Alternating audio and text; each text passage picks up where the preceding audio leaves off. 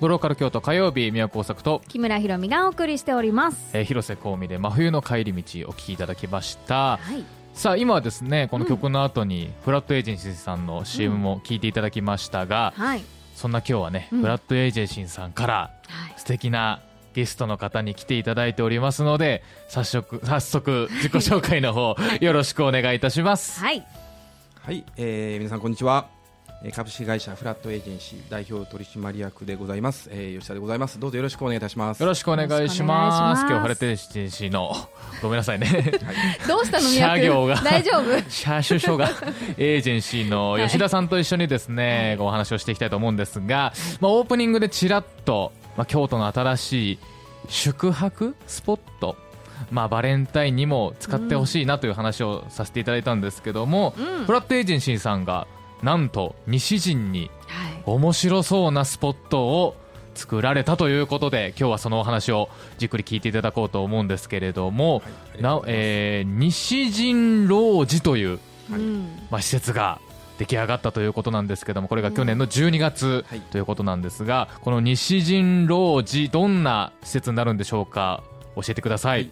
まあこの当施設はですね、あのまあ会員縮小とその店舗を兼ね備えた路地を抜けるとうんななんでしょうその路地奥が広がっているというような空間になってまして。んでそこで宿泊ができたりうんでそこで店舗で、まあ、ちょっとした体験ができたり地域の方が交流できるような、まあ、そういった広場になってます。うんまあ、なのでこうゲストハウスのような施設と、まあえー地域のこうコミュニティスペースというような形で、はい。えーがまあ一緒になった、うん。まあ、総合施設とはい。いうようなことになるんですけども、まあ、地域交流型のそういったお宿をですね、うん。はい。のオープンさせていただきました。うん、でそしてこの宿ですねの宿泊施設の、まあ、お部屋なんかがただのお部屋じゃないんですよねこれはい。実は。そうなんです。はい、うん。あぜひ教えてください、はいあのまあもともと西陣のエリアというのが、まあもう少しこの西陣路地から東へうん。行ったところが千両勝寺うん。というまあその通りになってまして、うん。でその名前の由来はというと一日に千両のまあお金があのまあ西陣の織物であったり生糸うん。でまあ栄えた町っていうことでですね。でまあこの施設も江戸時代にちなんでもともとその江戸時代が栄えた時代ですので、うん。まあ、その江戸時代を、まあ、なんでしょう読み起こしたいというかですね、はい。タイムスリップしたような、うん。まあ、そういった施設へと、えーまあ、提案させていただき改装させていただきました。うん。このホームページにはですね、はい。まあ、泊まれる時代劇という名前がついていてもう本当にこう宿泊するとこうその時代のまさに主人公になったような、ね、気分になれるようなこう各お部屋さまざまなあのコンセプトがあったりするんですけれども例えばお部屋のコンセプトってどんなものがあったりするんでしょうか、まあ、江戸時代の長屋といいますと、まあ、うんそこでお商売をされてそこで住んでいらっしゃる、うん。まあ、そういったあのなんでしょう施設っていうかですね、うん。まあ、そういった家をコンセプトにしまして、うん。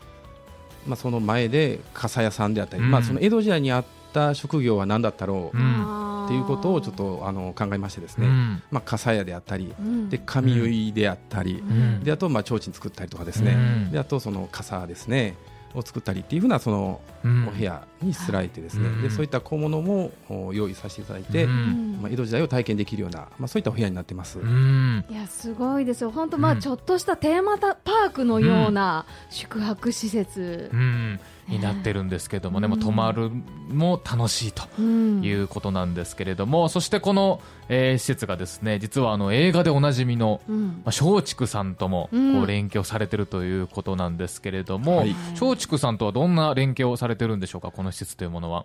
もともと松竹さんも京都からまあ発祥ということで、うん。まあ、今は東京に本社がございますけれども、うん。で今度南座が耐震の改修でようやくまあオープンされましたけれども、うん。まあ、それを機会に京都でもまあこういった技術をですね、うん。あのもっとなんでしょうその広報したいというか、うん。もう見てももらいたいということで、うん。まあ、たまたま弊社と一緒になってだこういった傘の小物であったり、うん。であの内装のデザインであったりとかですね、うん。そういったのを松竹さんとコラボさせていただいて、うん。はい、あの手掛けさせていただきました。うん。本当細部までこだわってうん。作られてね、一つ一つのこうお部屋の小物までもねこだわられたお部屋になってますけれどもあのやっぱり外国人の方多いですか？お泊まりになる方は。あーですね。今の予約12月末にうんその予約を開始をさせていただいたんですが、うんもう今までだいたい9割の方が外国の方になってます。9割。いやでも本当ね日本の文化京都の文化の中に入りたいと思ったもう絶対ここいいですよねもう。でもね。日本人でも、うん。絶対これすごい行きたい場所じゃないですか。そうですね。もう僕今ホームページとかパンフレット見させてもらってるんですけども本当にこう博物館に泊まってるかのようなうん。感じがしますね、もう本当にその歴史の中の一員に自分がなって、もうタイムスリップして生活してるようなそう。そんな気分になれる施設なんじゃないかなというふうに思いますけども、うん。まあ、そんな、まあ、お部屋施設もね宿泊施設も魅力的ですけども、まあ、その他にもこの、えー西陣老寺内には、うん。えーまたこうアトリエなんかっていう施設もあったりということなんですが。そうですね、まあ、その店舗等の方にアクセサリーをその作る体験をできるような、そういったショップであったり、うんであの奥には産後ケア施設ですね、うん。まあ、ここでちょっとその産後でちょっと鬱になりそうなところをケアできるようなそういった事務所も入っていただいたり、地域の方もここでその楽しめるっていうかですねうん。交流できるような施設になっていくんじゃないかなというふうには、はいうん思います。なんか泊まったひ、うん。泊まってる人と、まあ、ある意味旅行に来た人と、そして地元の方が交われる場所っていう、なんといいそうですね、もう本当に地域のまあ拠点というかね、うん。まさにこうどしっとこう西陣老寺に行けば、うん。もうみんなに会えるというような施設になっていけばいいんじゃないかなというふうに思いますけれども、うん。この建物自体のこの構想というか、こういうものを作りたいなというのはいつ頃からあったんでしょう？あのー構想としてはほとんどもう2年前うんほどになりましてでちょうどこの近くの北区の区役所うん。でその空き家の相談員として私があの相談員として派遣うん。させていただいた時に、うん。でこんだけ路地の奥に7棟うん。ずっと空き家になっていて、はい。で屋根も崩れてきて、うん。でこれをどう活用していいかわからないということでうん相談に来られたのが始まりのきっかけでございます。まあ、なので元はもう本当に今全国いろんなところで問題になっている空き家問題というものがこうスタートでそうですね。それをなんとかしたいという思いからということだそうなんですが、この「泊まれる時代劇」っていう、まあ、こういうコンセプトにしていこうっていうのはこう吉田さんの発案なんですか？いや。とですねまあ、私の発案っていうわけではないんですけれども、うん。やはりその松竹さんであったり、うん。まあ、松竹さんをつないでいただいた、うん。まあ、そういったネットワークで、まあ、そういった相談どうしていこうかっていうようなその構想の時に、うでちょうどやはりその西陣のエリアをもう一度活性化したいっていう思いから、まあ、江戸時代にすごい栄えたこの西陣を、まあ、今一度っていうことで、うん。そういうようなコンセプトをつけていきました。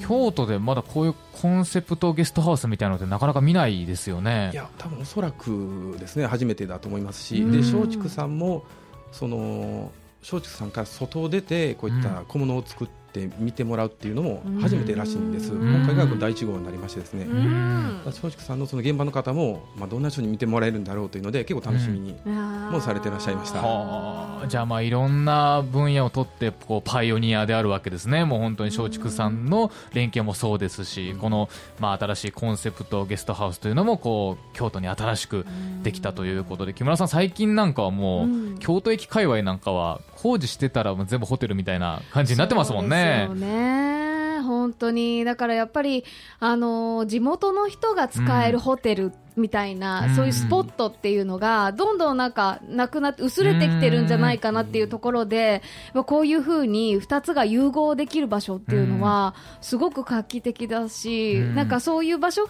そういうふうに増えていけばいいなというふうに思いますよね。でうん。空き家がやっぱりそれがそういうふうにして蘇っていって未来につながっていくっていうのはすごいいいなというふうに思いましたね。吉田さん、こうやって空き家でやっぱり困られてるオーナーさんってかなり今多くなってるんでしょうか？やはり全国的にこの空き家っていうのが問題になってきてまして、うん。うん。で京都もあの、まあ、平成25年のデータでいくとうん。11万4000の空き家があるんです、うん。ですので我々の方にもややはり空き家の相談っていうのはうん。毎月のようにですね、うん。やはりございます、んまあ、こう空き家をこう、ねまあ、今回はこうリノベーションという形でしたけどもやっぱ通常ですとやっぱ集合住宅とかになるんでしょうかね。まあ、これだけ、まあ、今回の路地うんによりますとやっぱ土地が200坪ぐらいありましてはあ。でマンションを建てるとやはりあのたくさんの数ができる、うん。まあ、そういった敷地になってましたので,、うん。でかなりここのオーナーさんに対してもやっぱりマンションの計画っていうのもやっぱり頭にあったそうで、うん。ただやっぱこういった町屋を残したいなんかおじいさんがいや残してほしいなっていうようなことをやっぱりそういう思いがあったそうで。うんでこういうような形で残していただいてでなおかつみんなに知っていただけるような地域に交流できるような還元できるようなうん。そういったのができたので、まあ、私としては、まあ、ぜひみんなに知っていただきたいなというふうには思ってます。いろんな方々の思いが詰まってそれがこう叶えられたっていうのは本当にいいですね。ねえまあ、本当に空き家を、ね、もう持たれていてこうどうしていいかわからないという方も、まあ、いらっしゃると思うんですけども、まあ、こういうのがまたこう成功例として出てくると、あじゃあ私の空き家もこう使ってほしいなとかああいう使い方があるんだっていうのを実際にこう分かるっていうのが、ね、一番大きなポイントなのかなというふうに思いますけれども。やっぱりもう私たちあの北消防団の予防広報班という役割も担ってるんですけれども、うん。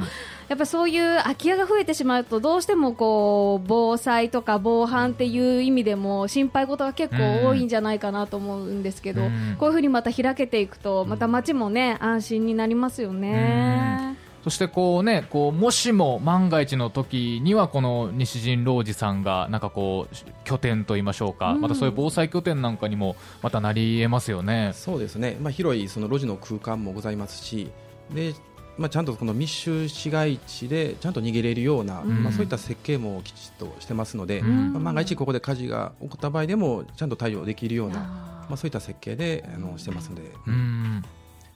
まあね、今後こうどんな形にこうは発展していくというーか、はい。もうどうなっていくんだろうというのがすごい楽しみですし、うん、まあまず泊まりたい。ですね。岩君はね、そう。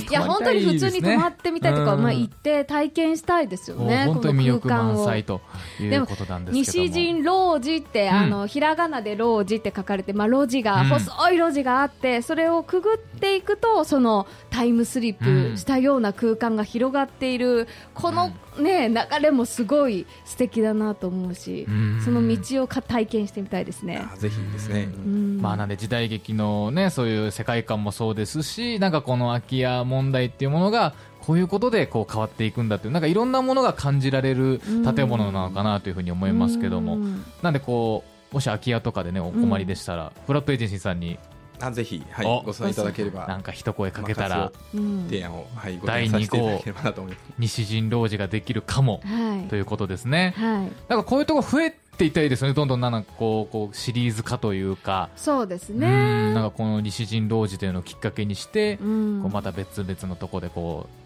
なんかできたらいいですし、ねなんかイベントとかもできたら面白いですよね、この施設内そうで。ですね、うん。まあ、路地の奥に、まあ、空間もございますので、うん。まあ、そこでオープンマルシェであったり、うん。まあ、そういったなんかイベントを開催できればすごくなんでしょう地域も交流できるし、うん。いい空間になるんじゃないかなとは思います。